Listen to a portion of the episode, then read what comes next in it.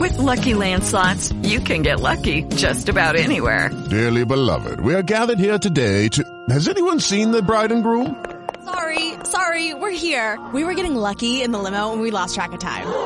No, Lucky Land Casino, with cash prizes that add up quicker than a guest registry. In that case, I pronounce you lucky.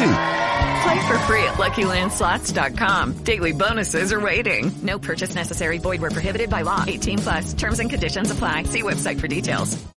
Lucky Land Casino asking people, "What's the weirdest place you've gotten lucky?" Lucky in line at the deli, I guess. Aha, in my dentist's office. More than once, actually. Do I have to say? Yes, you do. In the car before my kids' PTA meeting. Really? Yes. Excuse me, what's the weirdest place you've gotten lucky? I never win and tell. Well, there you have it. You can get lucky anywhere playing at LuckyLandSlots.com. Play for free right now. Are you feeling lucky? No purchase necessary. Void where prohibited by law. 18 plus. Terms and conditions apply. See website for details. Equilibrio entre alma, mente y cuerpo. Bienvenidos a Sanamente, la cita con el bienestar. Dirige Santiago Rojas.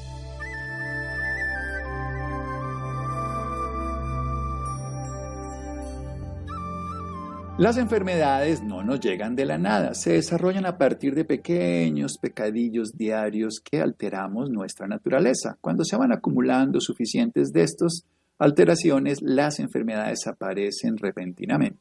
Hipócrates. Buenas noches, estamos en Sanamente de Caracol Radio.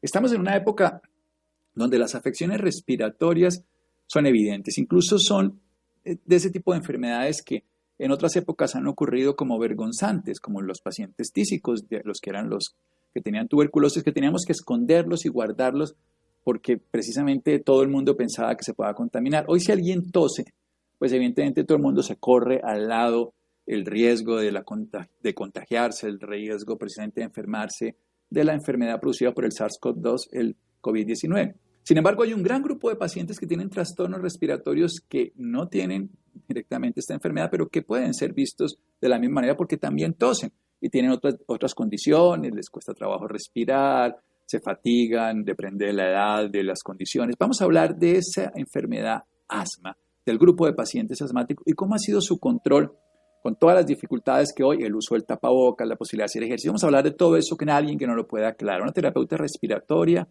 de la Universidad de Barry y de, del Instituto en Estados Unidos de la Florida, con especialización en cuidado intensivo y pruebas de función pulmonar en el Mount Sinai Medical Center y en el San Francisco Hospital de Miami, Florida también. Ella además habla sobre un tema esencial, la fibrosis quística otras enfermedades respiratorias. En algún momento hemos hablado de esta enfermedad aquí. La tenemos hoy, la conozco hace ya, nos acabo de reconocer que hace ya unos añitos para no ponernos en evidencia los dos. Mi querida doctora, esto es un gusto tenerla aquí, poderla recibir. Doctora Claudia Jiménez, buenas noches, gracias por acompañarnos. Muchas gracias, doctor Santiago. Un placer para mí estar con ustedes y aportarles algo de lo que yo, yo sé. Bueno, ¿qué es esto del asma? Precisamente para que la enmarquemos de una manera corta y luego desarrollemos qué les pasa a estos pacientes en época de pandemia, por decirlo así. Palabras sencillas, el asma es la inflamación de las vías aéreas. Es cuando el aire no nos puede entrar porque la vía aérea está inflamada. Esto puede ser debido a o alérgico o puede ser reacción a cualquier cosa o puede ser una parte hereditaria. O sea que ¿Qué tan frecuente es precisamente que lo tengamos por la familia, lo que se llama una enfermedad genética o heredada? ¿Cuánto porcentaje de esto para que decir, a mí me dio asma porque mis papás la tienen o tal vez a mí nunca me va a dar porque mis papás no lo tienen? El porcentaje exacto en este momento ha variado muchísimo pero es un alto porcentaje cuando ah, viene de herencia familiar. Entonces, una de las cosas que uno pregunta cuando está indagando al paciente que está viendo por primera vez es, ¿en su familia alguien ha tenido asma? Y eso es un porcentaje bastante alto. Bien, o sea que tenemos que hay una posibilidad desde el punto de vista de la herencia genética, pero que también hay condiciones medioambientales donde generamos reacción. El tema es que las vías aéreas, por donde pasa el aire, que es esencial para la vida e irreemplazable, que es toda la zona de las vías nasal, del bronquio y en fin hasta llegar al alvéolo donde se hace todo ese intercambio gaseoso, en toda esa vía se altera. Vamos a hablar al respecto con Claudia Jiménez y nos va a contar un poco más qué le ocurre a estos pacientes en esta época de pandemia. Seguimos aquí en Sanamente de Caracol Radio. Síganos escuchando por salud. Ya regresamos a Sanamente. Bienestar en Caracol Radio. Seguimos en Sanamente.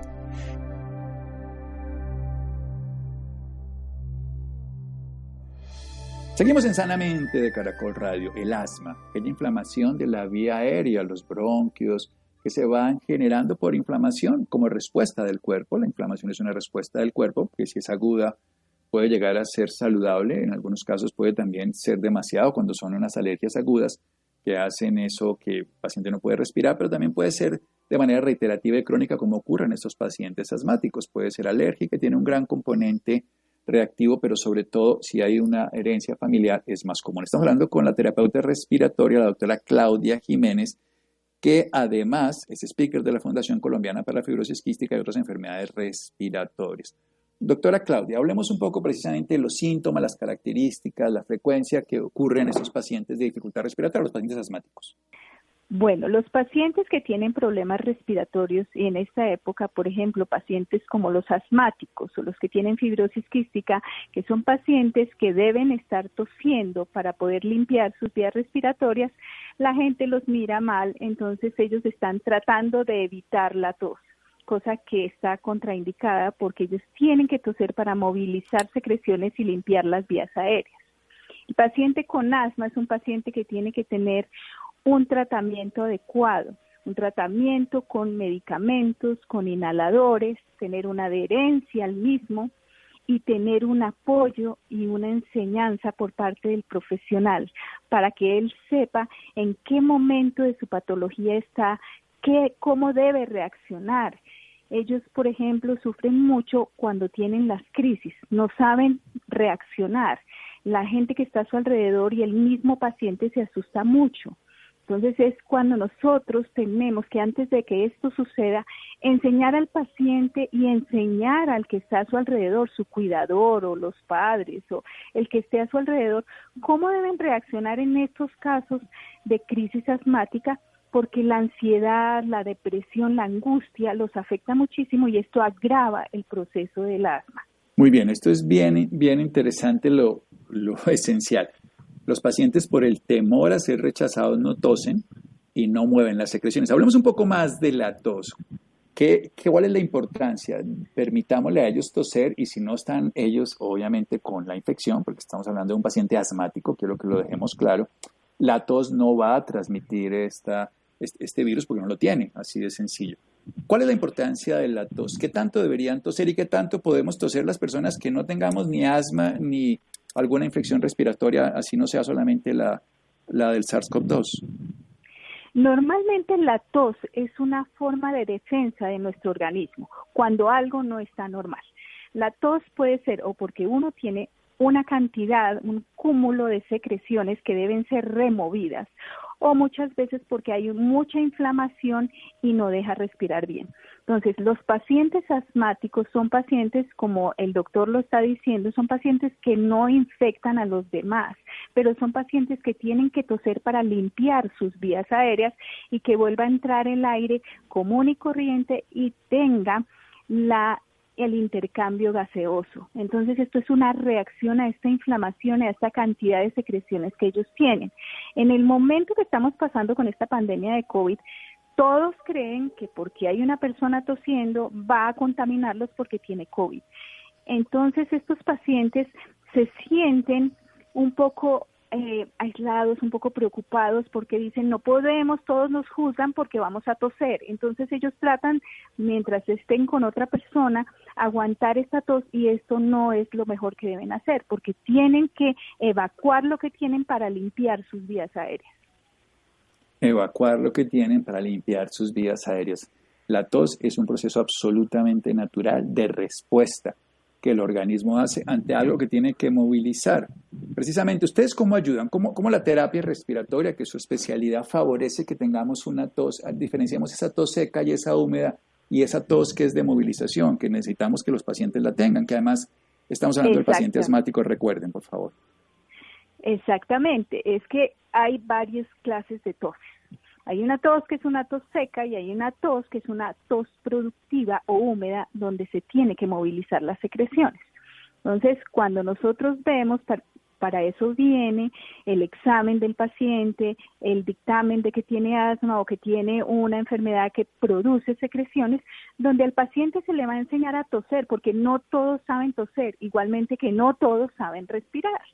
Entonces son cosas que suenan sencillas, pero que no se puede dar porque ya lo sabe el paciente. Entonces, cosas tan sencillas como enseñarles cómo es una tos que debe funcionar, una tos buena, cómo debe respirar, cómo va a tomar aire, cómo lo va a botar, cómo en caso de crisis va a respirar tranquilamente, cómo es importante que se relaje en el momento que siente que está empezando una crisis cómo va a ser sus inhaladores, la técnica de estos medicamentos, porque es son muchas cosas las que juegan un papel importante en el manejo de un paciente asmático, no solamente es diagnostico que tiene asma y le voy a dar unos medicamentos y váyase para su casa y vuelva en tres meses. No, yo tengo que enseñarle qué es el asma. De acuerdo a la edad del paciente, tengo que empezarle a enseñar qué está pasando dentro de usted para que usted sepa cómo va a reaccionar. ¿Qué van a hacer estos medicamentos que le estoy formulando? ¿Por qué es importante la terapia respiratoria? ¿Cómo va a ser la técnica de esos inhaladores? ¿Por qué hay tantos mitos con los inhaladores? ¿Por qué lo rechazan tanto las mamás? Entonces, explicar el por qué la importancia y cómo se hace cada una de estas técnicas, esto ayuda muchísimo a que el paciente tenga adherencia al tratamiento y obviamente mejore su calidad de vida. Bueno, precisamente, doctora Jiménez, yo quiero que usted nos cuente eso. Cuéntenos cómo debe respirar un paciente. Vamos a, decirle, yo soy ese paciente y yo no quiero usar inhaladores, no sé cómo respirar, no sé cómo toser, me da vergüenza que me oigan toser y entonces yo me escondo y no toso y me trago. Ah, cámbieme la película, doctora, que usted es la que sabe y muchos de los que nos escuchan nos podemos llegar a beneficiar. Bueno, lo primero que se debe hacer es acercarse al paciente amigablemente. Una vez ya uno se ha acercado amigablemente al paciente, enseñarle a respirar es muy fácil. Tiene uno que decirle, siéntese tranquilo, no debe estar de pie, sentadito, tranquilo, relajado. Tome aire lentamente por nariz, bote por boca largo pero pausado y nos suba los hombros cuando está inhalando el aire, porque todos le decimos, tome aire y lo primero que hacen es subir los hombros.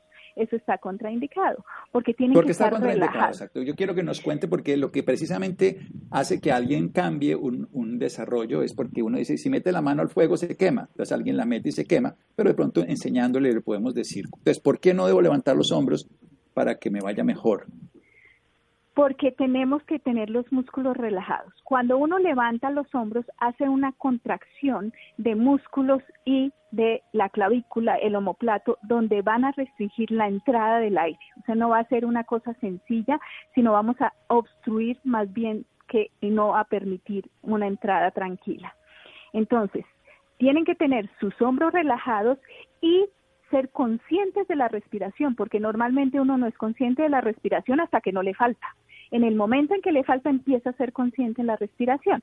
Entonces toman aire lento por nariz, se pueden poner la mano en el estómago de manera que hagan énfasis en que el estómago se va a subir, se va a inflar cuando toman aire y cuando van a botar el aire el estómago va hacia adentro, porque es como cuando uno llena una bomba de aire. Los pulmones son esa bomba, entonces vamos a llenarlos de aire tomamos esa cantidad de aire y el estómago va hacia afuera.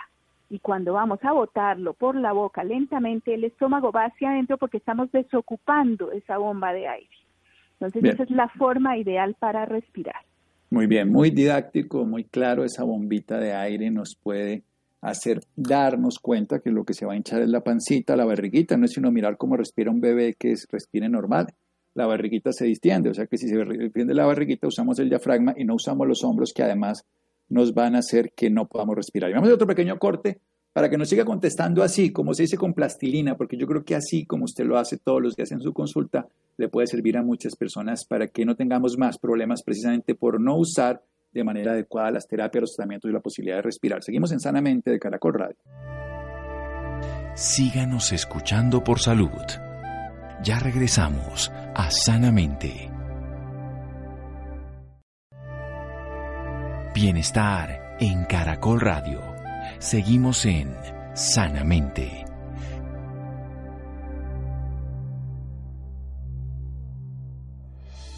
Seguimos en Sanamente de Caracol Radio. Toda una profesional de la terapia respiratoria, la doctora Claudia Jiménez, nos está con varias especialidades en sitios tan importantes como el Mount Medical Center y del San Francis Hospital de Miami, Florida. Nos está hablando ahora del asma, esta inflamación de las vías aéreas que le impide pasar directamente el aire. Nos está diciendo la importancia de la tos y que estos pacientes, infortunadamente, por estar con todo el temor global del contagio están disminuyendo la posibilidad de respirar, que es esencial. Esa tos productiva mueve secreciones. La tos ocurre presente en esos pacientes que tienen, por inflamación, disminución de la vida aérea, tienen menos capacidad de mover las secreciones y tienen menos capacidad de tener una buena oxigenación. Por eso requieren toser para despejar la vía aérea y que pueda entrar el aire que necesitamos de manera indiscutible. Por eso nos está diciendo, primero, aprender a respirar.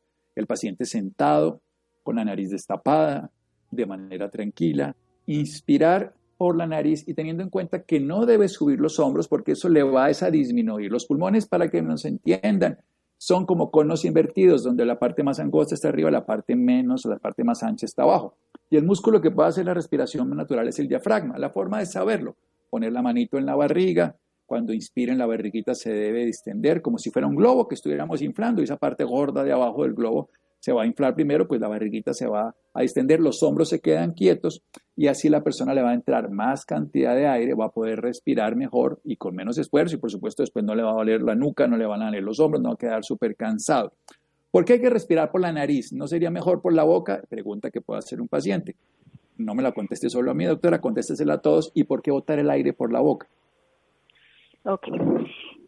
Entonces, el aire debe ser tomado por la nariz, por eso la nariz debe estar permeable. ¿Y por qué se toma por nariz? Porque por nariz se calienta, se humidifica y se filtra el aire. Mientras que si lo están tomando por boca no vamos a tener estas tres funciones y es mucho más factible que cojamos alguna contaminación que no es buena para nuestros pulmones. ¿Cómo vamos a toser? Para toser tenemos otra técnica y es muy importante. Deben tomar aire por nariz lentamente. Nunca cuando tomen aire deben hacerlo en forma rápida. Debe ser muy lento como quien está oliendo un perfume sabrosísimo.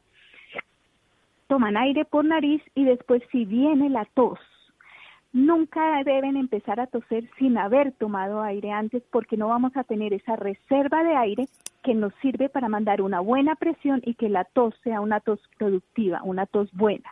No se debe toser con esos accesos que siguen tosiendo, tosiendo, tosiendo y no toman aire, sino hasta que sienten que se ahogan eso está contraindicado porque debemos permitir ese intercambio gaseoso para tomar aire y botarlo fuertemente, movilizar así las secreciones que se tienen en los bronquios. Muy bien. ¿Qué, pasa cuando la gente bota el aire y pone la boca abierta o la pone un poquito cerrada, como si estuviera dando un besito o fuera a silbar o como si estuviera haciendo vaho para que un espejo o un vidrio cambie y se llene del vapor? Bueno, esa es otra técnica. Normalmente cuando uno bota el aire en estos ejercicios que ya son conscientes es tomar el aire por nariz y botarlo frunciendo los labios como quien va a dar un beso. Ahí para el intercambio de presiones es lo que nos va a ayudar a que salga más fácilmente el aire. El otro ejercicio que tú dices es, es un ejercicio que se llama el half, que es un ejercicio donde uno mantiene la glotis abierta toma aire por nariz y bota el aire como quien está mojando un vidrio, como quien está limpiando un espejo. Esa presión que hace tiene que ir con glotis abierta sin ningún sonido y eso ayuda a que las secreciones desprendan de los bronquios, de las paredes bronquiales y la tos sea una tos productiva. Son diferentes técnicas y ejercicios que se hacen con los pacientes para enseñarlos a que ellos limpien sus vías aéreas. Bueno, por eso es importante todo eso porque un paciente más que ahorita visita menos a los hospitales, que están más guardados en la casa. Por eso este programa busca es que tengamos herramientas sin desconocer la importancia, porque quiero que me hable precisamente del tratamiento, porque es que esto no es suficiente. Eso es esencial, pero no es suficiente. Hablemos del tratamiento. Exactamente. Primero, el tratamiento para paciente asmático lo prescribe el médico con unos medicamentos tomados y otros inhalados. La parte inhalada, que es la que nos está haciendo mucho más efecto porque va directo donde tenemos el problema, debe tener unas técnicas esenciales. ¿Cuáles son? El inhalador que nosotros, que el médico le prescribió a cada uno de estos pacientes, que es un inhalador que es un broncodilatador o otro inhalador que es un corticoide que desinflama, son medicamentos que los dos ayudan bastante. El uno no quita el otro. Entonces no es que porque estoy haciendo un broncodilatador ya no voy a hacer el corticoide. El médico les prescribe lo que necesitan y deben tener adherencia a eso. Entonces, ¿cómo se hace? Primera técnica, ya aprendió a respirar, ya aprendió a toser, entonces ahora aprenda cómo va a hacer sus inhalaciones. Un inhalador, primero recién traído de una farmacia, deben quitar la tapita y los primeros dos disparos se van al aire. Agitar fuertemente ese inhalador, después soplan lentamente por boca, lo colocan en su boca. Si es un niño, ideal que tengan los dispositivos que se llaman inhalocámaras. La inhalocámara, entonces conectamos el, el inhalador a esta inhalocámara en un extremo y el otro extremo va a ir hacia la boca del paciente. Si es un niño, tendrá una mascarita que cubre nariz y boca. Después de agitar fuertemente este inhalador porque tenemos que mezclar el medicamento y el propelente que va en el inhalador. El inhalador no solamente lleva medicamento, si no se agita fuertemente, lo que va a salir primero va a ser el propelente que es más pesado y es lo que va a disparar el medicamento. Entonces agiten muy bien este inhalador, colóquenlo en el extremo de la inhalocámara y al momento de espichar van a decirle al niño tome aire profundo, lentamente por su boca y respire a través de esta inhalocámara. Si es muy pequeñito el niño y tiene un añito que no nos va a colaborar mucho, nótenle que pase unas cuatro o cinco respiraciones normales antes de retirar este medicamento.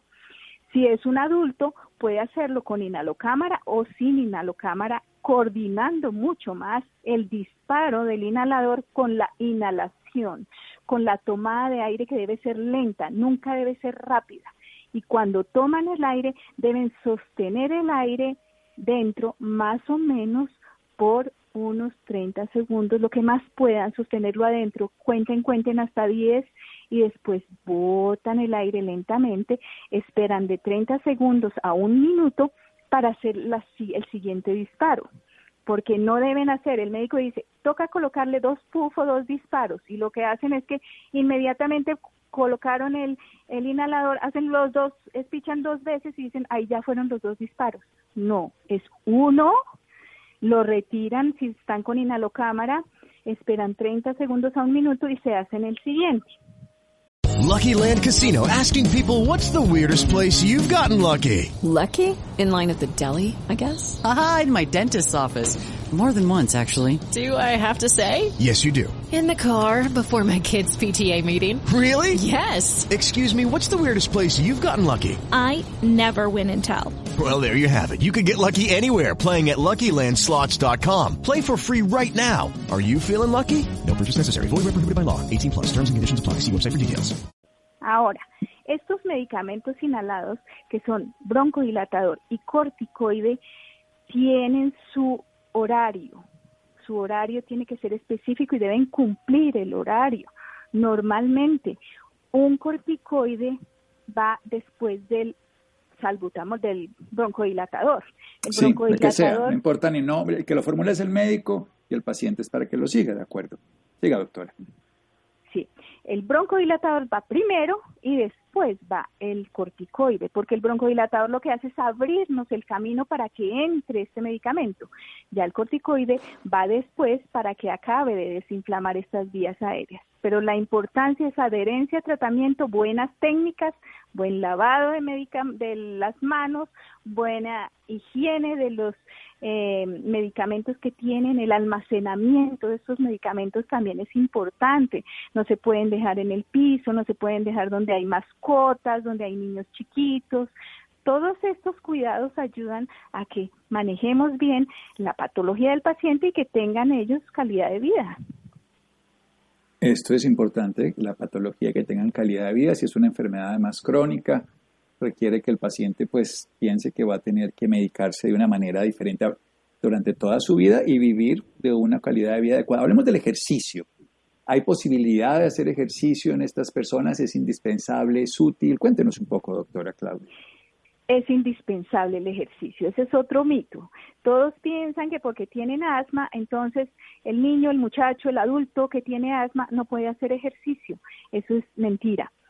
Es una parte muy importante el ejercicio. ¿Por qué? El ejercicio ayuda al patrón respiratorio a controlarlo. El ejercicio ayuda al intercambio gaseoso. El ejercicio ayuda a que tengamos músculos fuertes y huesos fuertes para poder resistir una crisis asmática. Siempre y cuando, dicen ellos, es que apenas empiezan a correr, empiezan a, toser ok, pues antes de que empiecen su ejercicio, medíquense, colóquense sus inhaladores y así van a poder hacer su ejercicio.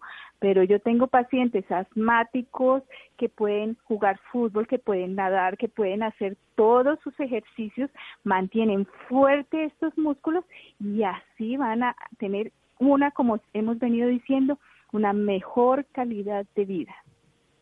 Sí, esto es importante. Un paciente asmático con buen conocimiento de su calidad de vida que puede hacer con la medicación y el estilo de vida.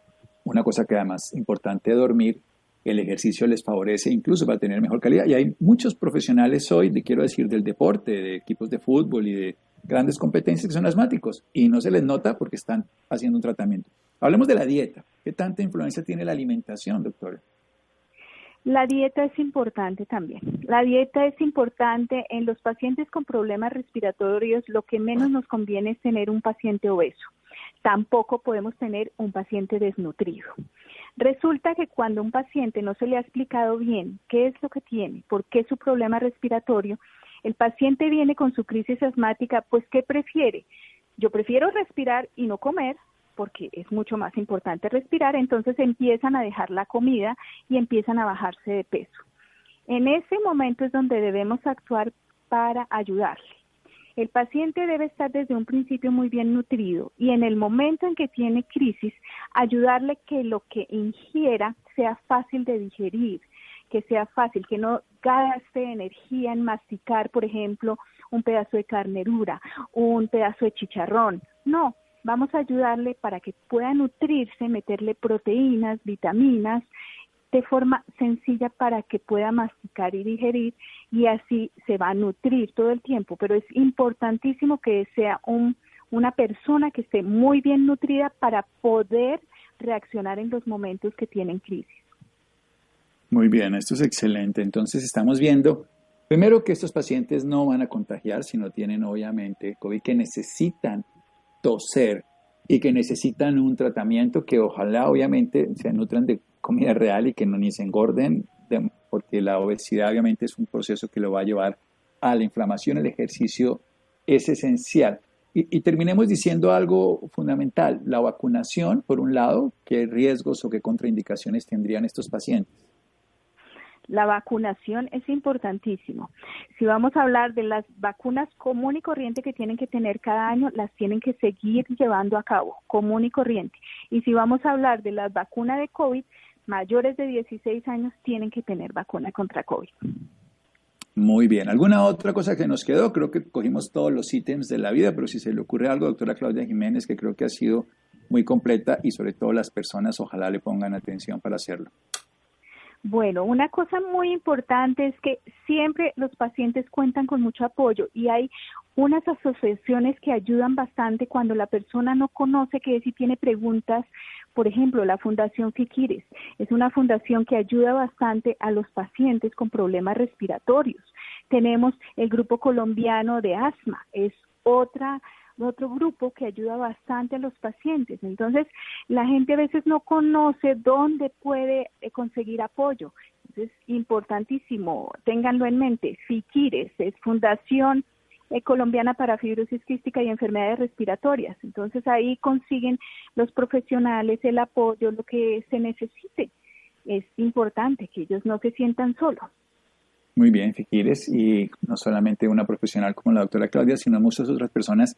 Y en este momento necesitamos colaborarnos entre todos, no limitarle a una persona, en este caso su posibilidad de toser si es asmática, medicarse, hacer ejercicio, dormir bien, comer comida real, mantener su peso y ser feliz. Podrá vivir toda la vida si está bien tratado y si tenemos el apoyo, obviamente, de las inmunizaciones que lo necesitan también estos pacientes. Doctora, muchísimas gracias. ¿Algún dato puntual específico que nos quiera dar de un sitio donde la podamos encontrar, una página web o un pues teléfono? Sí, yo tengo eh, mi correo electrónico, Klaus Jiménez, Klaus con A-U-S, Klaus Jiménez, arroba yahoo.com.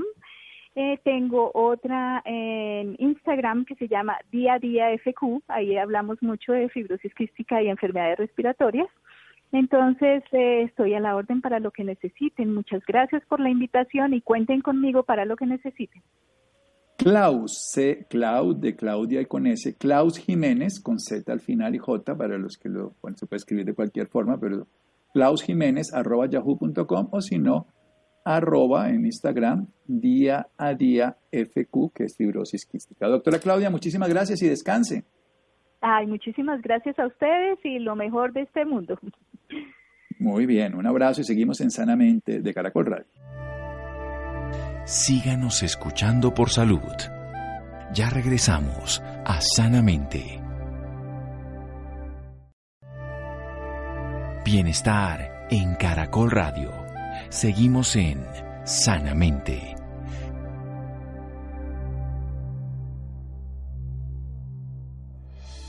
Seguimos en Sanamente de Caracol Radio, los interesados en conectarse con la doctora que nos puede ayudar en la terapia respiratoria y en todo lo que tiene que ver con fibrosis quística y alma, Klaus Jiménez, arroba yahoo.com o si no en Instagram, arroba día a día FQ. Bien, vamos a hablar un tema de las enfermedades cardiovasculares y el cáncer. Adrián, buenas noches. Doctor Santiago, muy buenas noches y muy buenas noches a quienes a esta hora nos escuchan en Sanamente.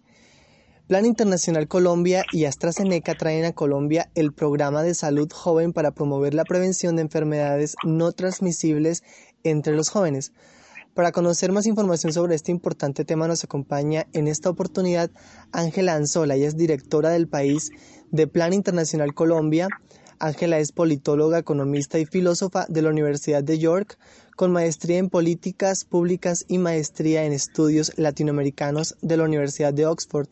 Se ha desempeñado en varios cargos a nivel nacional y distrital trabajando en favor de la equidad y la paz. Su cargo más reciente fue Secretaría Distrital de la Mujer de la Alcaldía Mayor de Bogotá y antes se desempeñó como alta consejera para los derechos de las víctimas, la paz y reconciliación, entre otros importantes cargos que ha desempeñado a lo largo de su carrera profesional. Ángela Anzola, muy buenas noches y bienvenida sanamente a Caracol Radio. Muy buenas noches para todos ustedes gracias por invitarme al programa. Muy bien, me gustaría que para comenzar nos hablara sobre este programa que está liderado por Plan Internacional Colombia y AstraZeneca. ¿De qué trata? Bueno, pues esto es una, yo creo que ahorita es, es importante hablar de no solo las enfermedades transmisibles, pues ahora con el tema del COVID es de lo casi que de lo único que hablamos con el tema de salud, pero es muy importante recordar que el 75% de las muertes en Colombia se dan es por las enfermedades no transmisibles o las CNP. Entonces, este es un proyecto que traemos con AstraZeneca, nuestro donante, con la eh, oficina de plan del Reino Unido y la Fundación Plan. Lo que queremos lograr es hacer una, una generar, generar las capacidades, el empoderamiento en la población joven para que ellos y ellas sepan cuáles son esos factores de riesgo ¿no? que inciden en eh, la posibilidad de tener alguna enfermedad no transmisible y cómo esto puede impactar en su salud y en su vida. Y entonces por eso que la idea es llegar con a los jóvenes, educarles, eh, generar alrededor de 500 eh, educadores pares entre los jóvenes mismos y que ellos nos ayuden a ser los multiplicadores de este mensaje tan importante. Muchas veces los mensajes eh, se necesita que quien, quien nos dé sea la persona indicada y sabemos eh, por la experiencia que también ha tenido este programa a través de la última década en más de 25 países, que es ideal que sean los jóvenes mismos quienes le estén llevando a sus pares este tipo de mensajes tan importantes. Así es la importancia de que los jóvenes se involucren en importantes temas como este. Ángela, ¿cómo están afectando las enfermedades no transmisibles a los jóvenes de nuestro país?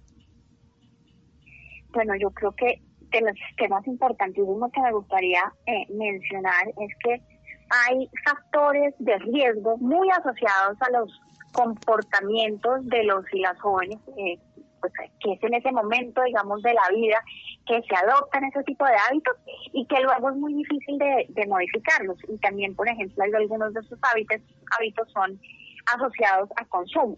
por ejemplo, eh, hoy en día, cuando hablamos de consumo de cigarrillo, estamos hablando de alrededor del 10%.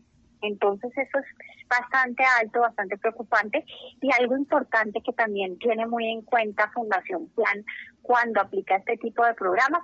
Esto también tiene que ver con género, con los roles de género, porque estos pueden exponer más a los hombres o a las mujeres en determinados temas. Por ejemplo, en el caso de cigarrillo, para seguir con ese ejemplo, vemos que es alrededor del 12% de los hombres eh, de los 10 de los 11 a los 18 años que fuman y en solo el 8 de las mujeres. Entonces también hay construcciones de los roles de género que ponen más en riesgo, por ejemplo, en el tema de tabaquismo a los hombres que a las mujeres. Cuando hablamos también, por ejemplo, de temas como el sobrepeso, nos preocupa muchísimo que entre el 2000 y el 2016 ha subido el tema de sobrepeso en la niñez y la adolescencia del 19 al 26%. Y cuando miramos, por ejemplo, el tema del sedentarismo, que ahora pues especialmente preocupante pues porque estamos en esta situación de pandemia que se hace más difícil salir, pero les voy a dar un dato, digamos, de digamos que es anterior a la pandemia, en las localidades de Suba, en Gativa y Fontibón, que es donde vamos a entrar a operar esta primera fase del, del programa de AstraZeneca, pues lo que encontramos es que más del 45% de los jóvenes manifiestan no hacer ninguna actividad física. Entonces, temas como este, el sobrepeso, el sedentarismo, eh, la, la, inactividad física, eh, pero pues además el consumo de tabaco, todo eso tiene unas repercusiones muy serias en la vida de nuestros jóvenes y es por eso que queremos empoderarles con toda la información, todos los conocimientos, para que ellos mismos se informen y puedan tomar decisiones que les pueden salvar la vida. Exacto, y hablando precisamente de lo preocupante que está la situación de, de las enfermedades no transmisibles en los jóvenes, ¿cuáles son precisamente, específicamente, eh, las enfermedades no transmisibles que más están aquejando a la juventud? Bueno, importante mencionar que eh, no es no es solamente la juventud, sino que tratamos, digamos, de atacar las, las, las situaciones de, que dan en la juventud, que cuando ya son más adultas las personas, pues pueden devenir en una diabetes tipo 2, en un cáncer, en diferentes tipos de enfermedades cardíacas, en enfermedades respiratorias y también, que es importante decirlo, en afectaciones de salud mental y neurológica, ¿no? Hay veces se piensa que cuando hablamos de salud estamos hablando más que todo de salud física, pero eh, ya en este punto sabemos que la salud mental es absolutamente importante y va de la mano. Entonces, también eh, la idea es atacar, digamos, todos esos factores de riesgos que pueden conllevar a unas eh, a estas enfermedades no transmisibles. El consumo nocivo de alcohol, el consumo, consumo de tabaco, la falta de actividad física, la alimentación poco saludable y la contaminación del aire. Muy bien, ahora hablemos sobre los lugares del país en los que tienen proyectado comenzar a operar con el programa de salud joven. Bueno, inicialmente vamos a estar en Engativá, en Suba y en Fontibón. En estas localidades esperamos poder trabajar de la mano con la localidad. Ya estamos también hablando y, ha sido muy, muy importante el rol de la Secretaría de Educación que nos ha tendido la mano. Eh, desde la secretaria hasta los subsecretarios y todo el personal ha sido maravilloso porque esto también lo vamos a hacer de la mano de las entidades educativas, de las instituciones educativas, de toda esa comunidad que se gesta alrededor de los colegios.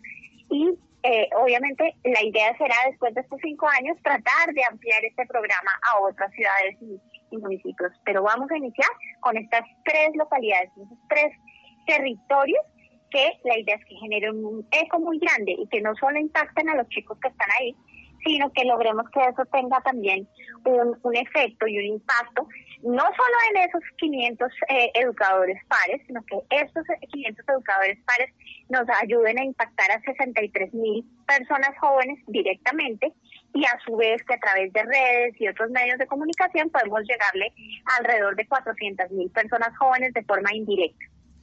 Así es, ¿y por cuánto tiempo está pensada esta iniciativa? Inicialmente vamos a estar con este programa de salud joven con AstraZeneca por los cinco años siguientes. Esto es una inversión interesante en la que nosotros ponemos una parte, pero también AstraZeneca hace una donación de un millón de libras esterlinas para apoyar este proyecto. Así es. Me gustaría que nos comentara ahora cuál es la intención primaria que ha nacido con este programa hacia los jóvenes, cuál, cuál ha sido esa motivación o el mensaje que quieran dejar ustedes a, a la juventud de nuestro país. Pues la verdad es muy sencillo. Queremos convertirnos eh, como ciudad y como país en líderes de lucha frente a factores de riesgo de las enfermedades no transmisibles. Ojalá no solo a nivel regional, sino ojalá mundial. La idea es que es que no sigamos bien que tristemente se ve hoy en día y es que a jóvenes que quizás corresponden a los estratos más bajos, de menores recursos y algunos que están en situaciones muy vulnerables, pues además estén condenados a mala salud, eh, falta de información por adquirir a través, digamos, estas situaciones en las que viven comportamientos y hábitos no saludables que finalmente les van a acortar sus vidas o les van a perder calidad de vida. Entonces, creo que esto es un tema que eh, no es solo el tema de salud. La salud, digamos, es, eh, es, está en el centro, pero finalmente esto redunda en que haya justicia y en que haya un poco más de equidad eh, también para esas poblaciones. Es decir, a, la juventud, venga, usted finalmente está tomando hoy unas decisiones que le van a impactar en los próximos 20, 30, 40, 50 años de su vida. Y que si usted puede que ahorita, eh, pues no lo vea, no lo vea. Y, y yo debo decir que lo veo día a día con mi madre que empezó a fumar muy, muy joven y ella pues no se sentía mal, no se sentía mal, pero hoy en día está condenada a estar pegada a una máquina de oxígeno porque no tenía claras las consecuencias que podía acarrear eh, adquirir ese, ese, ese hábito que adquirió en su juventud. Entonces la idea es que todos y todas sepamos cómo funciona esto, qué podemos hacer para mitigar ese, esos factores de riesgo, eh, no llegar a contraer, este, eh, contraer este tipo de enfermedades no transmisibles. Ahora digamos que la gente dirá, bueno, pero esta gente está loca cuando el tema es el COVID, todos esos que hacen hablando de enfermedades no transmisibles y precisamente lo que es contagioso es lo que nos preocupa. Está la diferencia eh, grandísima y, y, por qué esto es de la más alta relevancia. Es que hoy en día quienes más riesgo están teniendo con este COVID son aquellas personas que además tienen diabetes, tienen hipertensión, cualquiera otra de las comorbilidades y muchas de estas sí tienen que con, por ejemplo, haber tenido unos temas respiratorios a causa del consumo de tabaco y demás. Entonces, es muy relevante y creemos que con esto vamos a poder tener un impacto muy, muy, muy serio en, en la juventud y, ¿por qué no? También las personas mayores se pueden dar cuenta que están haciendo algo diferente. ¿Cómo podemos lograr eh, finalmente cambiar esto? Eso no solo se trata de los jóvenes, se trata que las comunidades que en las que ellos viven también nos ayuden a generar entornos más saludables para nuestros niños, jóvenes y adolescentes. Esos de los colegios hacen un trabajo magnífico, pero ¿qué tal si el señor de la tienda también les ofrece que también puedan comerse las frutas y no solo el paquete o la gaseosa llena de, eh, digamos, de azúcar? Entonces, la idea es hacer un impacto local con las comunidades, con los profesores, también con las entidades como la Secretaría de Salud, la Secretaría de Educación, el Ministerio de Educación Nacional, que también nos ha apoyado un montón para lograr cambiar las posibilidades que tienen estos niños y niñas de tener una mucho mejor salud cuando sean adultos. Así es, impactar comunidades, impactar la juventud, crear líderes de lucha frente a las enfermedades no transmisibles es lo que nos ha dicho Ángela Anzola a esta hora. ¿Dónde pueden encontrar entonces más información? Sobre este importante programa? Claro que sí. Bueno, el lanzamiento lo, lo tendremos, eh, digamos, eh, este mes. y van, van a encontrar a partir de este mes toda la información en nuestra página web que es www www.fundacionplan.org.com. Ahí pueden encontrarlo todo y también obviamente hay información internacional, porque como les comentaba, el programa lleva 10 años y ya ha ido a diferentes países, ya 25 países lo han tenido. Así que esta es la oportunidad también de recopilar todas esas lecciones aprendidas de esos países, implementar el mejor programa posible en Colombia y ustedes también pueden ser parte de esto siguiéndonos en redes, en Twitter, en Facebook, en Instagram eh, y, siendo parte del programa de salud joven. Así es, entonces www.fundacionplan.org.co. Ángela Anzola, muchas gracias por acompañarnos en esta ocasión en Sanamente de Caracol Radio. Muchas gracias a ustedes. Doctor Santiago, Ángela y a todos nuestros oyentes, muy buenas noches y que pasen todos un feliz descanso. Bueno, gracias Adrián, gracias a Ricardo Bedoya, Jessy Rodríguez, Laura, Freddy, quédense con la voz en el camino con Ley Martín. Caracol piensa en ti. Buenas noches.